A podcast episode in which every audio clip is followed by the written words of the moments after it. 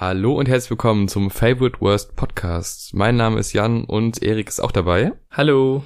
Wir reden heute über Fat Tony und das Album Andorra. Außerdem machen wir die Playlist ein kleines bisschen voller und jetzt geht's los.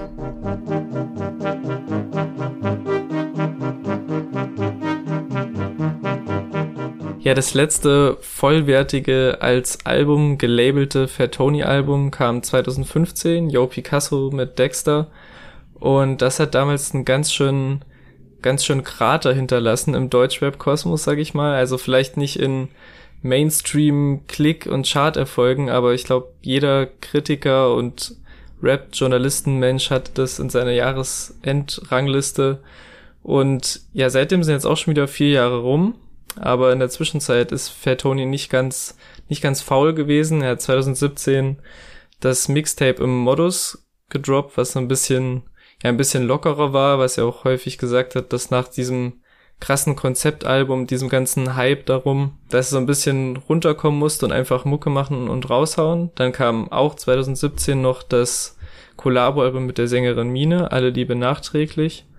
Und jetzt ist endlich wieder Fair Tony Solo Zeit mit dem neuen Album Andorra. Und ich bin super, super happy damit und bin relativ gespannt, was du dazu sagst, Jan, weil du bist ja von uns beiden nicht so der Deutschrap Pro. Äh, das hast du jetzt gesagt. Ähm, ich muss aber, ja, ich muss zugeben, ich habe vorher nicht sonderlich viel Fair Tony gehört. Ähm, ich kannte ihn zwar, ich kannte einzelne Singles, aber so ein Album-Release hatte ich noch nie wirklich mitbekommen. Bin aber auch tatsächlich sehr begeistert. Ist es irgendwie, spricht es doch sehr oft einen selber an, das Album, ist aber trotzdem persönlich auf ihn bezogen. Mhm. Aber man kann da sehr schön die Verbindung ziehen. Wir gehen natürlich dann später auch nochmal genauer drauf ein, aber ich würde sagen, erstmal jetzt so einen groben Überblick. Es ist durchaus ein sehr spezielles Deutschrap-Album. Also er trennt sich ja auch sehr von der Szene ab. Das mhm. merkt man ja schon. Also er ist dem Genre Hip-Hop zwar sehr verbunden, aber ähm, findet nicht alles gut, was in dieser Szene abläuft. Und das ist ganz schön, weil es mir da genauso geht. Also ich würde mich jetzt auch zu den Hip-Hop-Hörern äh, zählen. Ja. Aber ich sag mal, wenn man jetzt irgendwelchen Menschen, die nicht so bewandert sind in dem Genre, jetzt sagt, ja, man hört Rap, dann denken die jetzt vielleicht an die ähm, Platz eins der YouTube-Trends, Meros und Seros und Feros mhm. ähm, und nicht zwingend an das, was ich dann höre. Und ähm, mit solchen Themen und auch mit inhaltlichen Problemen, die Hip-Hop mit sich bringt, aber auch mit persönlichen Problemen befasst sich das Album. Mhm. Und das ist äh, ein sehr guter Mix, in dem man sich sehr oft wiederfindet, also ich zumindest. Und deshalb hat mir das Album sehr, sehr gut gefallen.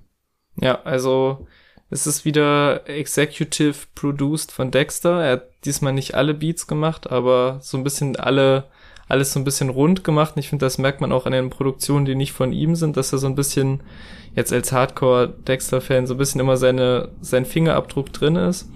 Und deswegen, ich finde es, wie du schon sagst, sowohl thematisch super breit gefächert, aber auch die Instrumentale sind super abwechslungsreich. Es ist jetzt nicht so, dass man in einen Trott kommt, sondern man wird immer wieder überrascht von irgendwelchen Sachen, auch wenn einem vielleicht manches nicht so gefällt, da kommen wir vielleicht dann noch zu. Aber ich, man kann auf jeden Fall nicht sagen, dass es irgendwie ein monotones, farbloses Standard-Deutschrap-Album ist, sondern es ist wieder ne, inhaltlich und instrumental, finde ich mega aufregend. Und ja, würde sagen, wollen wir mal durchgehen durch unsere, unsere Favorites und vielleicht nicht so Favorites. Ähm, ich fange mal mit einem Favorite an, und zwar den ersten Song. Mhm. Das ist ein Beat, den ich im Deutschrap so nicht erwartet habe, der aber perfekt zur Thematik und zu dem Gefühl, was in dem Song vermittelt wird, äh, zusteuert. Mhm. Die meisten meiner Feinde sehen aus wie ich selbst. Alles zieht vorbei, alles zieht vorbei. Alles zieht vorbei. Alles zieht vorbei. Es geht tatsächlich genau um das. Also, dass es quasi so das Leben an einem vorbeizieht, man nicht so wirklich äh, hinterherkommt, sag ich mal. Ähm, was jetzt gar nicht so wirklich negativ dargestellt wird, sondern einfach wie so ein Zustand, der halt da ist und ähm, dieses, wie so, ein, wie so ein flaues Gefühl kam es mir vor. Also mhm. jetzt nicht, oh Gott, mein Leben ist fast vorbei, es zieht vorbei, sondern ja Mist, es passiert sehr viel um mich herum und ich bin auch überall beteiligt, aber so wirklich angekommen ist er halt nicht. Mhm. Ähm, und trotzdem hat er halt, ähm, ich, also ich habe jetzt mal ein Zitat quasi mitgebracht. Ähm, Kein großes Ziel im Leben, nur nicht so wie ihr zu sein.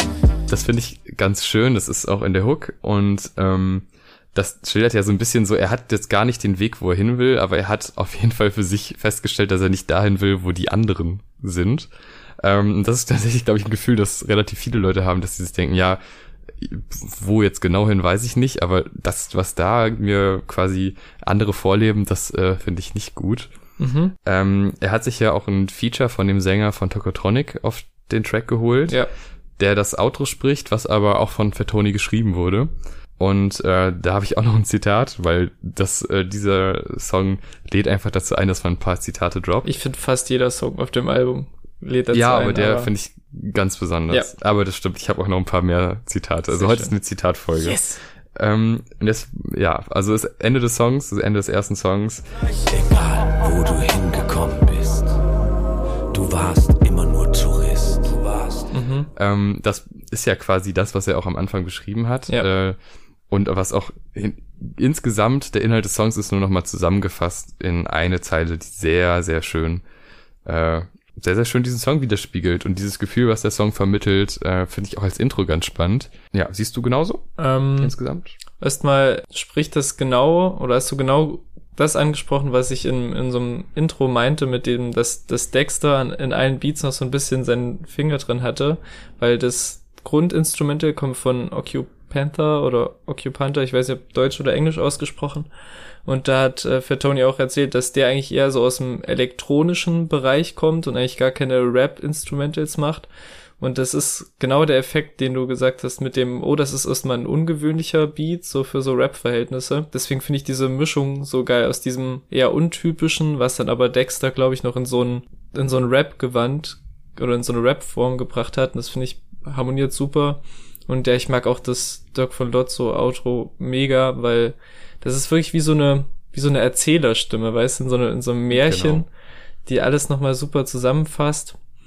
Und ich, also, das, das klingt super, es ist lyrisch krass und ähm, ja, es läutet vor allem den zweiten Track sehr gut ein, mit einem der letzten Zitate, mit dem du sollst nur auf dich selber hören, haben die anderen gesagt. Und deswegen ist es ein super Intro, aber ich habe anfangs gedacht, eigentlich wäre das auch ein ganz gutes Outro gewesen, weil das eher so vom Sound her, von diesem melancholischeren Vibe, auch weil er so lange braucht, sich so aufzubauen, habe ich erst gedacht, okay, das wäre eigentlich auch ein gutes Outro, aber mit der Zeit ist es wirklich, ist das wirklich auch als Intro für mich noch stärker geworden, weil es eigentlich na A sehr ungewöhnlich ist, so als, als Einleitung für ein Album. Und es wahrscheinlich auch mega weird wäre, wenn das Album direkt mit die anderen anfängt und mit diesem, ne, mit diesem Banger. Deswegen, ja, super Intro und fasst halt einerseits so seinen jetzigen Ist-Zustand zusammen oder wie es ihm so gerade geht und der blickt so ein bisschen zurück, aber auch so ein bisschen das, was alles noch so kommt auf dem Album, spielt da auch wieder alles mit rein. Ja, ähm, ich finde auch das äh, thematisch den Übergang dann halt zu dem zweiten Song, die anderen, halt sehr gelungen. Wobei das dann natürlich dann schon ein krasser Genrewechsel ist. Also dann Ja. geht's halt in die, in die klassische Trap-Richtung, sag ich mal. Ja. Ähm, den Punkt mit, dass das äh, als Intro, aber auch als Outro gut funktioniert hätte, sehe ich genauso. Ich fände es auch als Outro ganz schön. Aber ich finde, das zeigt dann halt direkt am Anfang, dass es kein reines Trap-Album ist. Ja, Was vielleicht für den, den neuen Zuhörer ganz sinnvoll ist. das stimmt, ja. Und ähm, ja, die anderen auch so ein sehr schöner Song, den man auch eigentlich, den kann man aber tatsächlich sehr schnell zusammenfassen. Es geht darum, dass andere quasi sagen, dass man nur auf sich selber hören soll. Und das ist natürlich äh, in sich Quatsch. Ja, ist auf jeden Fall ein guter Song, ist ja auch eine schöne Single. Äh, inhaltlich halt genau das, was wir gerade beschrieben haben. Mhm. So ein bisschen auch auf die Kakao, ne? Ich glaube, es gibt auf dem Album immer so, es gibt so sehr introspektive, so Konzeptsongs auch teilweise, ne, die immer so einen, so einen krassen Überbau haben oder so einen Bogen, der sich so gegen Ende spannt. Ähm, und es gibt halt auch einfach so ein paar Banger, wo halt wirklich äh, Punchlines rausgehauen werden und wild um sich rumgeschossen. Und das ist, glaube ich, ähm, einer der letzteren Tracks. Ja, apropos wild um sich rumgeschossen, das ist auch der erste Track, wo es dann gegen Deutschrap geht oder gegen Hip-Hop im Allgemeinen. Äh, und zwar die Zeile, Zum Beispiel hassen alle freiwillig und wir sind uns alle einig. Doch wenn Rapper dumme Faschos sind, dann sind wir nicht so kleinlich. ähm, was tatsächlich ein guter Punkt ist, weil man also mir kommt es auch selber so vor, ich habe das Album sehr auf mich bezogen, also auf meinen Konsum von Hip-Hop und äh, ja, auch bei anderen Tracks teilweise, nicht alles. Ähm, und das stimmt, dass man Rap mehr verzeiht. Also kommt es ja. mir zumindest so vor. Also ich komme damit mehr klar, wenn äh, in, in Deutschrap irgendwie dumme Sprüche rausgehauen werden, als in anderen Genres. Mhm. Und das ist eigentlich falsch, aber man tut's, weil das Genre halt so einzigartig ist, dass man das, man will das gut finden und ich bin sehr dankbar, dass es so Rapper gibt wie Fatoni, die das ansprechen und quasi Alternativen musikalisch geben. Ja. Vor allem auch in einem Genre, was eigentlich von genau diesen etwas fragwürdigen Texten äh, dominiert ist, wie Trap. Ja. Da dann so Künstler zu haben wie Fatoni und Co. Äh, ist dann doch ganz angenehm. Ja, und äh, ich will nicht zu weit vorgreifen, aber weil es gerade so gut passt, gibt's ja auch auf einem späteren Song noch die ähm, Zeile, du schmeißt dich schützen vor Hip-Hop, doch erwarte nicht, dass ich da mitmach. Was so ein bisschen genau diesen, ja, diesen Wechsel, der gerade so ein bisschen stattfindet, vor allem halt durch so Leute wie Fair Tony stattfindet, ähm, so dieses Umdenken, dass man wirklich nicht mehr alles einfach so abfeiert, weil ist ja Hip-Hop und ist ja, ne, wir dürfen ja alles und, sondern dass man auch so ein bisschen reflektiert und drüber nachdenkt, was man sich so eigentlich gibt und was da so dahinter steckt. Ich möchte noch ganz kurz einhaken, dieses, dass, dass die Hörer quasi gerade mehr, also dass sich, dass da so eine Art Wandel stattfindet, das sehe ich ehrlich gesagt nicht. Das sehe ich zwar in den, in den kleineren Gefilden, wie halt die Hörer von Fatoni und sowas. Ja. Aber im Mainstream ist halt immer noch 187 beliebt, äh, Kapital beliebt, ja. Mero Zero Fero beliebt. Also es ist zwar schon so, dass sich das Genre und gerade die journalistischen Bereiche ähm, damit befassen, hm aber so wirklich im Mainstream ist noch, ist noch nicht angekommen, ja, dass, das äh, dass das äh, dann doch etwas fragwürdig ist. Ähm, da steht man dann halt auf Einfachheit in den Texten und da nimmt man solche fragwürdigen Texte trotzdem einfach mit. Ja. Weil man macht sich darüber keine Gedanken. Ja, das stimmt schon. Also vielleicht bin ich da auch super in der Blase, so. Gerade wenn man sich auch so viel mit so Rap-Journalismus und dieser ganzen Ecke befasst, habe ich das Gefühl, da beginnt halt so das Umdenken. Aber du hast natürlich recht, der, der Mainstream-Rap-Hörer ist noch nicht so woke und äh, reflektiert das so krass. Ja, das ist recht. Aber du wolltest ja gerade auf ein anderes Thema zu sprechen kommen. Wahrscheinlich auf den nächsten Song. Wahrscheinlich auf den nächsten Song, ja. Clint Eastwood. Da wird, da wird richtig ausgeteilt gegen den Rest der Szene. Aber wie ich finde, sehr sympathisch. Also, auch wenn der Song Clint Eastwood heißt, finde ich, ist er nicht so sehr der grumpy old man, wie er sich darstellt, sondern weil er auch ähm, nicht nur gegen die jungen Leute, die jungen Leute, allein die Formulierung, schießt, sondern auch so ein bisschen sagt, ja, vielleicht liegt's auch einfach an mir, vielleicht bin ich auch einfach jetzt alt und habe den Anschluss verloren und ich finde, das ist halt eine super sympathische Art und Weise, so Songs zu schreiben und halt nicht auf eine super hängen gebliebene Art und Weise. Ja, sehe ich genauso. Ähm, da habe ich mich nur gefragt, äh, also die Sachen, die er da anspricht, die sehe ich ja oftmals genauso und finde auch, dass also ich kann auch nicht mehr zu jedem neuen Track connecten, der von diesen ganz neuen Rappern rauskommt. Äh, und ich bin ja eigentlich noch nicht in dem Alter von ihm. Hm. Also mit Anfang 20 ist man ja, müsste man ja eigentlich da noch äh, connecten können, aber auch ich kann mich damit nicht identifizieren. Da habe ich mich schon gefragt, so ab wann ist denn der Altersschnitt? äh, wo, wo kann man denn sagen, okay, jetzt alles, was jetzt kommt, ist wahrscheinlich erstmal abstoßend. Ja. Ähm, aber ein schöner, schöner Track auf jeden Fall. Ja, ich glaube, das hat auch viel damit zu tun, ab wann man so mit Rap sozialisiert wurde oder ab wann man so da reingekommen ist in die ganze Sache, weil ich glaube, die Texte waren ja schon länger so und ich glaube, wenn du halt jetzt erst ne, so in einem noch jüngeren Alter bist als wir und so anfängst, die ganzen mainstreamigen Künstler zu hören, dann bist du, glaube ich, noch nicht so übersättigt, wie wenn man jetzt schon, keine Ahnung, wie lange hören wir Rap? Weiß ich nicht. Dass man sich halt irgendwann. Vier Jahre. Ja. Also ich wahrscheinlich kürzer als du. Ja. Aber ich meine, irgendwann kommt halt vielleicht so ein, so ein Umdenken, ob es jetzt durch andere Künstler ist, die sich eher da konträr gegenstellen oder ob es halt so eine gewisse Übersättigung ist. Also, I don't know. Äh, ein Mann, der auf jeden Fall äh, schon seit Jahren übersättigt sein müsste, Uff. aber trotzdem noch sehr, sehr viel raushaut, Uff. ist Dieter Bohlen. Ja. Und das ist wirklich ein, ein von der von der Songidee ein sehr schöner Song, weil er nicht direkt Dieter Bohlen disst, Mm. behaupte ich mal. Also Ja. äh, er erzählt eigentlich in der ersten Strophe von sich selber und äh, in der zweiten Strophe vom Dieter-Prinzip, was ein, ein fürchterlich klingendes Prinzip ist. Ja.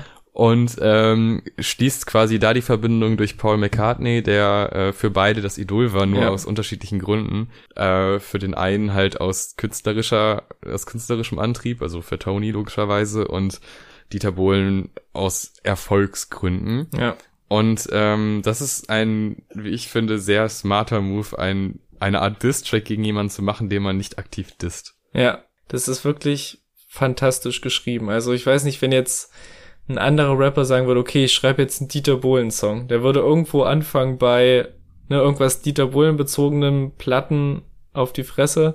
Und er fängt halt so super Storyteller-mäßig an, dass man sich das, ne, bei ihm persönlich, dass man sich, dass man direkt das Bild im Kopf hat vom jungen Fat Tony mit den Beatles-Platten im Beatles-Shirt. Es gibt ein Foto von mir, auf dem ich so 7, 8 bin. Und pose mit allen Beatles-CDs und allen Beatles-Platten in einem Beatles-Shirt. Und das ist nicht grad Mode. und kommt dann von da auf Dieter Bohlen und von da dann wieder auf die Beatles und das ist wirklich, da spannt sich so ein geiler Bogen und das ist so geil getextet und erzählt. Und was ich dachte ja wirklich, er hat sich das ausgedacht, das Dieter-Prinzip. Ne, Ich dachte, er hat irgendwie die Dieter-Buchstaben genommen und dann irgendwas, was so hinpasst, aber das hat er wirklich gesagt. Also ich, Ja. und da, das hat mich auch ein bisschen geplättet dann in der, in der Recherche, aber ja, fantastischer Song. Ähm, ja, genau, sehe ich genauso. Wie findest du denn den Song mit einem Feature, wo ich direkt wieder an dich denken musste? Mm. Burj Khalifa Mm. mit dem Feature von Casper! Das ist ja, das ist ja genau mein Shit, ne? Dieser etwas ignorantere Fair-Tony-Modus mit, ja, auch wieder, wie ich eben schon bei die anderen gesagt habe, mit einem, einem Punchline-Gewitter auf einen heftigen Dexter-Beat und dann noch mit dem Casper-Feature, wo ich sagen muss, ist jetzt nicht mein Lieblings-Casper-Part, aber ich find's halt einfach geil abgeflext und einfach so eine, passt so gut ins Pacing vom Album rein. Also ich find's es auch wieder super, so die Tracklist super angeordnet mit nach so einem relativ langsameren Song wie Dieter oder der in einem eher äh, ruhigeren Tempobereich ist, dann wieder der, dann wieder der nächste. So, es, es passt mega rein in die Tracklist. Ich bin wie Michael Knight, esse besoffen ein Crispy Chicken. Ein Tag ohne Alkohol ist wie, woher soll ich das wissen? Ich möchte jetzt zwei Songs ein bisschen schneller abhandeln. Äh, digitales Leben und kriege ich alles nicht hin, weil das sind irgendwie, das sind für mich die Interludes. Das ist irgendwie live aufgenommene Version. Das klingt eher wie so eine Art Test Ja, oder also wie so, so eine Demo von einem Song. Auch ganz nett, die beiden, aber muss man, glaube ich, nicht weiter drüber reden. ja, das ist, das sind echt so ein bisschen die, die Sachen, die so, also die nicht ganz so rund sind wie der Rest. Also ich habe wirklich kaum einen Song, an dem ich was so zu bemängeln hätte, aber ich finde auch äh, digitales Leben und kriege ich alles nicht hin, so die beiden Gitarrennummern, sage ich mir auch gerade, weil die so kürzer sind und halt nicht so, ne, die sind jetzt auch nicht schlecht oder stören mich irgendwie beim Durchhören vom Album, aber die haben halt nicht so, nicht so ein Überbau, so ein Konzept oder irgendein Instrumental, was einen mitreißt. So, Also die sind irgendwie ein bisschen, bisschen schwächer, aber um dann doch nochmal länger zu, drüber zu reden, es tut mir leid. Ähm, bei Digitales Leben habe ich mich auch so ein bisschen gefragt, so ja, warum nehmen jetzt die jetzt so die, die Aufnahme und warum klingt das so ein bisschen, hm, und der, er lacht auch an der einen Stelle, als ob das, äh, ne, als, ne, klingt halt wirklich wie so ein Demo. Mein digitales Leben. Ich würde so. Und dann habe ich so überlegt, es geht ja darum, dass er gern sein digitales Leben leben würde, also sich so, so leben würde, wie man sich online immer so darstellt. Dass er die, Aufla die Aufnahme eher analog ist, also jetzt nicht mit Vierspurrekorder, was weiß ich, aber ne, eine eher analoge Aufnahme, nicht digital hochpoliert. Und dass es quasi so ein bisschen der Gegenentwurf ist zu diesem, eben zu diesem digitalen Leben, was so nach außen hin perfekt aussieht. Und so ist es halt so ein bisschen so eine, so eine knarzende Aufnahme. Und man hört ihn mal hier so lachen und verkacken und dann stimmt da mal das nicht. Doch, äh, das äh, habe ich da auch gedacht, äh, finde ich ein ganz guter Punkt. Außerdem passt das auch ganz gut zu der Persönlichkeit, dass so, ich sag mal, so ein bisschen unfertige Sachen oder ähm, also er beschildert ja sehr oft in seinen Songs, dass er nicht so ganz genau weiß, wohin. Und dass er dann so unfertige Versionen oder so Ideen stipsel, weil er hat ja viele Ideen, äh, Ja. aber viele nicht zu Ende gedacht. Ähm, dass er die dann aufs Album bringt, finde ich eigentlich in dem Sinne guter Move. Ist jetzt halt einfach kein Song, den man jetzt feiert, wirklich, aber er passt gut ins Album rein, Mhm. beide. Und sie leiten auch manchmal so ein bisschen über in die nächsten Songs. Und äh, der nächste Song, Nein, Nein, Nein, Nein, Nein, Nein, ähm, ist auch einer meiner Highlights. Ein Song ähm, über Verschwörungstheorien beziehungsweise darüber, wie man dazu kommt, an sie zu glauben, aber auch ganz schnell, wenn man ein bisschen älter wird und drüber nachdenkt, merkt, ah, Moment, ist vielleicht alles gar nicht so leicht zu erklären im Leben. Mhm. Äh, vielleicht ist es auch einfach Quatsch, was Verschwörungstheorien sagen, weil man die Welt nicht immer einfach erklären kann. Und den Ansatz von diesen äh, Verschwörungstheorien sind dazu da, um sich die Welt zu erklären und eine Antwort zu haben, Mhm. äh, finde ich ein sehr guter Punkt, weil man sich ja oft über sowas lustig macht, wenn jemand äh, jetzt irgendwie an irgendwas in die Richtung glaubt oder denkt so, ja, denkt da doch mal mehr drüber nach, ähm, aber man gar nicht so den ähm, den Antrieb dahinter versteht. Aber ich glaube, das ist ein guter Punkt, dass genau das der Antrieb ist, dass man viele Dinge im Leben einfach nicht direkt vor Augen hat und nicht direkt äh, man denkt so, da stimmt irgendwas nicht und dann gibt dir ein, einer eine Antwort und dann denkt man sich, ja gut, dann ist es so. Ja. Und das ist, glaube ich, oft der Fall, dass es genau der Gedanke ist.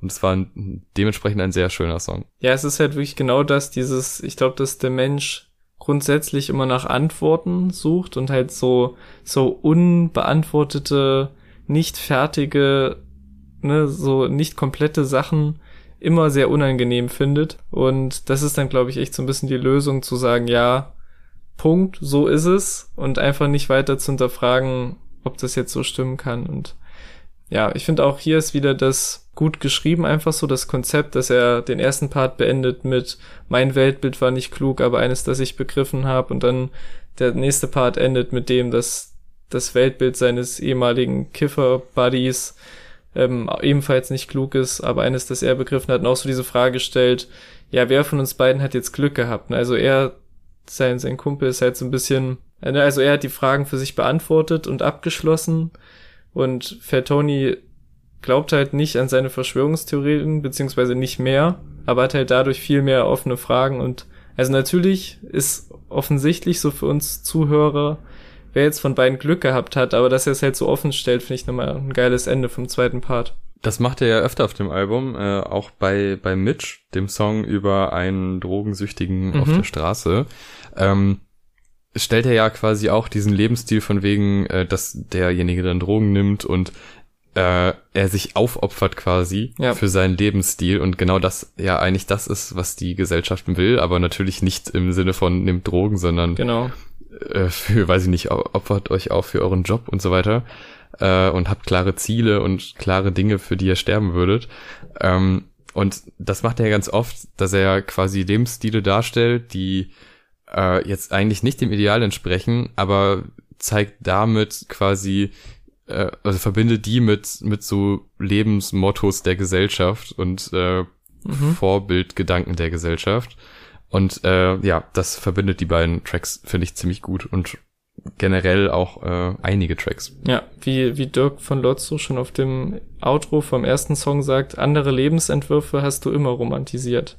Das ist eigentlich genau, Genau. dieses Ding, was ich wieder meinte, dass das dann irgendwie vom Intro ausgehend, weshalb ich dann auch so froh bin, dass das doch das Intro ist, weil da so viele Fäden von da aus durch das ganze Album gehen und alles so ein bisschen zusammenhalten. Also er kritisiert ja insgesamt nicht nur Deutschrap und die Gesellschaft, sondern sich mehr oder weniger selber auch auf dem Song Alles cool. Ja, ähm, wo er sein eigenes Leben äh, sehr, ähm, also etwas, äh, sagen wir mal, etwas kritisch darstellt, indem er halt zeigt, wie er eigentlich überhaupt nicht klarkommt in gewissen Situationen und überfordert ist und dann doch einfach Serien schaut, doch in die falsche Bahn einsteigt und einfach so eine so eine sympathische Verpeiltheit quasi. Und das finde ich ganz gut, dass es nicht nur so ein Fingerzeig auf andere ist, das Album, sondern halt auch auf sich selber und den Vergleich mit sich gegenüber der Gesellschaft. ja. Oder gegenüber Jason Statham, was ich auch sehr unterhaltsam fand. Ich glaub, mit mir stimmt was nicht. Ich glaube, mit mir stimmt was nicht, müssen wir auf jeden Fall besprechen. Was für ein Song. Also das ist auf jeden Fall das Highlight und das ist einer dieser Prototyp Fatoni, was ich an ihm liebe, Songs. Weil er hat so ein bisschen, er ist ein krasser Rapper, ne? also er hat auf jeden Fall auch technische Skills, aber er hat ein bisschen immer so zwei, zwei Modi, in denen er rappt. Einmal halt knallhart und point durchgeflext und dann halt diesen, ja, was fast wie so ein, wie so ein Wutanfall, so ein Abreagieren, ne, wo man, wo er so ein bisschen so quer über den Beat rattert und einmal alles runterschreibt, was ihm so gerade auf der Seele brennt, was auch ein paar Mal auf dem Album durchkommt, aber auf jeden Fall auf dem Song, der fühlt sich wirklich an wie, oh Gott, was stimmt mit mir nicht, mir geht's so scheiße, ich nehme jetzt einfach so ein Blatt Papier und schreibe einfach alles auf, was an mir weird und komisch ist. Und das ist so reflektiert und auch so selbstentwaffnend irgendwie. Es ist, ich finde es jetzt nicht, ist jetzt kein trauriger Song, aber auch kein super lustiger Song. Also der ist irgendwie zwischen, okay, es ist schon unterhaltsam, was er sagt, aber irgendwie hat man auch so ein bisschen Mitleid und macht sich so ein bisschen Sorgen. Und das finde ich so auch eine sehr spannende Gratwanderung, die der Song macht. Ja, sehe ich genauso. Ähm, man hat, also es ist schon, es ist nicht traurig im Sinne von, äh, er erzählt eine schlimme Geschichte, Ja. aber es ist eine, eine beunruhigende Situation. Ja, also er, er wechselt ja auch sehr schnell die Themen, Ja. was das irgendwie auch ganz spannend macht. Also er springt ja von, von Vater zu Theater zu Deutschrap, wieso es scheiße ist und äh, wie er angewidert ist und das alles klingt so nach einem Gedankengang, was auch in einem Moment, wo er dann sagt, Ich seh mich nicht mal als Musiker. Doch wenn mich jemand fragt, was ich beruflich mag, er macht, dann sag ich einfach, ich bin Musiker. Doch die also wo er quasi sich, sich berichtigt, ähm, Mega. Da wirkt das nochmal richtig gut, dass das quasi so ein Gedankengang ist und einmal Frust ablassen und das dann immer wieder mit dieser, mit dieser Hook, ähm, die halt aus dem Titel des Songs besteht. Ähm, sehr, sehr guter Song, der einen doch irgendwie ziemlich runterzieht, obwohl er gar nicht düster ist von der Story her. Ja, also es gibt, es gibt vielleicht einfach mal so Stellen, die an sich, für sich genommen jetzt nicht irgendwie lustig sind, aber vielleicht weil man es kennt oder weil man sich irgendwie damit identifizieren kann, denkt man sich, fühlt man sich so ertappt irgendwie in der Sekunde. Zum Beispiel, wo er sagt, dass er jedes Mal, wenn er seine Freundin länger als drei Tage nicht sieht, er das Gefühl hat, okay, die kommt nie wieder. Und dann so, ja, okay, das ist häufig so, weil wir für eine Fernbeziehung. Das ist irgendwie so eine, so eine geile Pointe, obwohl der Gedanke halt an sich voll frustrierend ist. Und das war einfach so ein Moment, wo ich wirklich so einfach lachen musste, aufgrund der, ja, so dieses Gegensatzes, ne? Auch ein, ein wunderschönes Adlib, dieses, dieses Lachen Ja. äh, im Refrain. Ja, genau das. Also das ist wirklich also cool gemacht, aber auch irgendwie beängstigend. Oh, da, So ein bisschen irre klingt.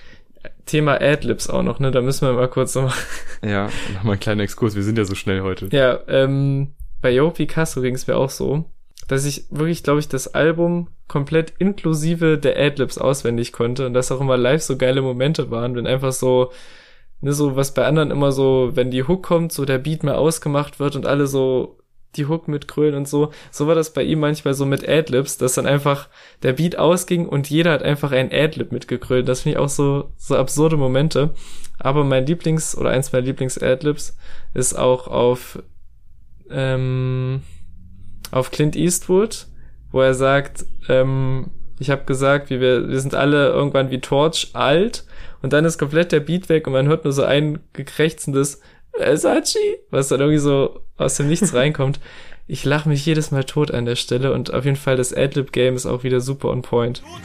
Ich hab's gesagt, wir sind alle irgendwann wie Torch. Alt, doch dachte ich nicht. Ich möchte da auch nochmal ein Adlib, was ich eben übersprungen habe, was ich mir aufgeschrieben hatte, äh, erwähnen. Und zwar das Rinderwahn-Adlib. Ähm, wo ich direkt an Flair denken musste, an das Colucci-Album. Das ist genau der Stil von Flair. Ich weiß nicht, ob das ein, also extra eine Anspielung auf ihn ist. Oder, oder er meinte ja in einem Interview, dass er nicht persönlich Leute da anspricht. Ähm, aber da diese Passage ähm, war schon sehr geil, weil ich da durchaus an Flair denken musste. Ist nur auf der Autobahn, aber immer noch kein Rinderwahn. Rinderwahn. So gut, dass du es nochmal erwähnt hast. Das ist auch auf jeden Fall einer meiner Favoriten, weil es so Rinderbahn klingt so Genau. wie Flair in der Sekunde. Ich liebe das. James Khan. Jetzt egal, ob es egal, ob es ein Diss ist oder nicht oder einfach nur so eine nur so eine Referenz, aber es, wie er das so imitiert hat an der Stelle, so gut. So gut wie sein Algorithmus, meinst du? Mhm. Denn der Song Wie du, äh, ein, ein Liebessong im Cloud-rappigen Stil, wenn man das noch sagen darf heute. Und ein Song, der zwar nach dem Refrain äh, eigentlich schon sein Thema quasi abgeliefert hat. Ein Twist. Genau, den, den Twist, der ist dann da und dann wird's halt nochmal weitergeführt.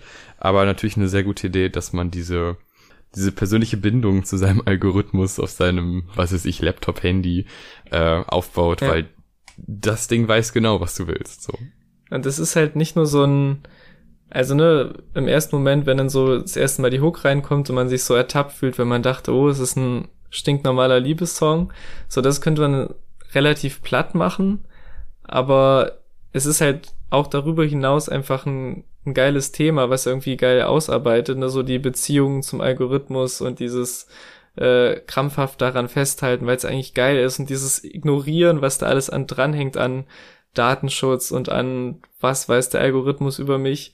Und das finde ich halt so inhaltlich super, super geil gemacht, auch wenn man den Twist schon kennt, weiß man das nicht so, so, so ein, wie so ein Film, der so an einem Twist hängt und man hat ihn gesehen, denkt sich, ja, okay, sondern es macht immer wieder Spaß, den Song nochmal zu hören und so Anspielungen zu verstehen und ne, wie man das auf Beziehungsebene und auf Algorithmusebene sehen kann. Und ich finde es auch das Instrumental super krass, wie sich das so entwickelt dass es halt erst so relativ mellow anfängt und dann auch so im zweiten Part, wenn er sich immer weiter reinsteigert, quasi in diese Liebe zum Algorithmus, dass dann auch im Hintergrund so ein, so ein Synthesizer so wild hin und her schlackert, der sich in der Sekunde auch wirklich wie so ein, weiß nicht, wie so ein Computer oder wie irgendwas elektronisches klingt, was in der Sekunde mich wirklich, die Erkenntnis hatte ich jetzt bei einem der letzten Male hören, dass, dass es wirklich klingt wie so der Algorithmus, der so drauf reagiert auf das, was er sagt. Also das finde ich auch ganz interessant, ist, wie sich, wie sich der Beat so entwickelt und eskaliert. Du weißt besser als ich, was für mich das Beste ist. Du bist Evolution, du bist der nächste Schritt. Irgendwelche Menschen brauche ich nicht und falls ich mal. Beendet wird das Album mit dem Song Okay, okay, okay. Hm. Ähm, der hat mich ein bisschen irritiert, ehrlich gesagt. Ähm, also ich meine, er wechselt ja relativ oft die Themen. Er war ja vorher auch mit Mitch. Äh, also allein von Mitch zu Wie Du sind ja komplette Themenbrüche. Ja, Aber der Song, der dann quasi eine Trennung behandelt, äh, ist zwar ein schöner Song, vor allem mit dem Refrain, der hat noch so so ein, der Refrain hat so ein bisschen dieses Abschiedsgefühl, finde ich, auch von dem Album Mhm. quasi. Also das ist wie so, da, da liegen sich nochmal alle in den Armen Ja. und singen mit und dann ist es vorbei.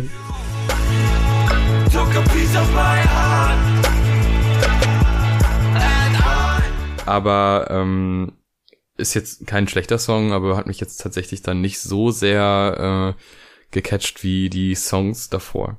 ja, ich äh, ging mir erst auch so, aber ich muss sagen, ich habe mich dann doch so in einzelne Lines so verliebt, dass er so in dem, in dem zweiten Part das so gegenüberstellt, dass man Liebe im digitalen Zeitalter und was passiert, wenn dann so eine Liebe auseinanderbricht, dass man quasi alles hat man zu jeder Zeit verfügbar und alle News und alle Inhalte und Musik und Film und alles, aber dass halt dieses Kontakt zu einem anderen Menschen, obwohl alles so super schnell und super ne, sofort immer da ist, dass das dann trotzdem in der Sekunde, in der man versucht, was zu retten, nicht mehr da ist. Das fand ich auch so eine, ja, auch wieder eine Sache, die einfach super formuliert und gegenübergestellt hat und das ist auch nicht, es ist auch nicht mein Favorite so nach wie vor der Song, aber das finde ich halt auch wieder so ein super Aspekt, dass so und jeder Song hat eigentlich so mindestens eine Line oder ein Zitat oder einen Aspekt, der halt super interessant ist, den ich so, glaube ich, auf keinem anderen Deutschrap-Release hören werde. Und deswegen, ja, finde ich es einen super runden Abschluss. Sehe ich genauso. Ich finde das Album wirklich äh, sehr, sehr schön, sehr, sehr rund. Was jetzt inhaltlich ist, haben wir ja gerade ausführlich erzählt. Ja. Ähm, macht Riesenspaß und ist auf jeden Fall eine große Empfehlung, sollte man hören. Nicht mal nur, wenn man Deutschrap-Fan ist, sondern auch allgemein, wenn man äh, inhaltlich starke Musik hören möchte. Mhm. Und wenn man ein bisschen komisch ist, vor allem dann. Äh, ja, das definitiv auch, das stimmt. Äh, oder komische Menschen verstehen möchte. Hm, Auch, auch gut. auch gut. Äh, wer uns verstehen möchte, der sollte man die Playlist hören, die man übrigens auch auf Spotify und in unserem äh, auf YouTube findet. Äh, und jetzt kommen wir zur Playlist. Das wird die beste Playlist der Welt. Listen close. Einfach die beste Playlist der Welt. So, ich habe einen Song mitgebracht, ähm, was ein bisschen passt. Es ist nicht Rap, aber es ist äh, komisch. Okay. Und zwar von Car Seat Headrest, Hm. den Song Drunk Drivers. und zwar in der Single-Version.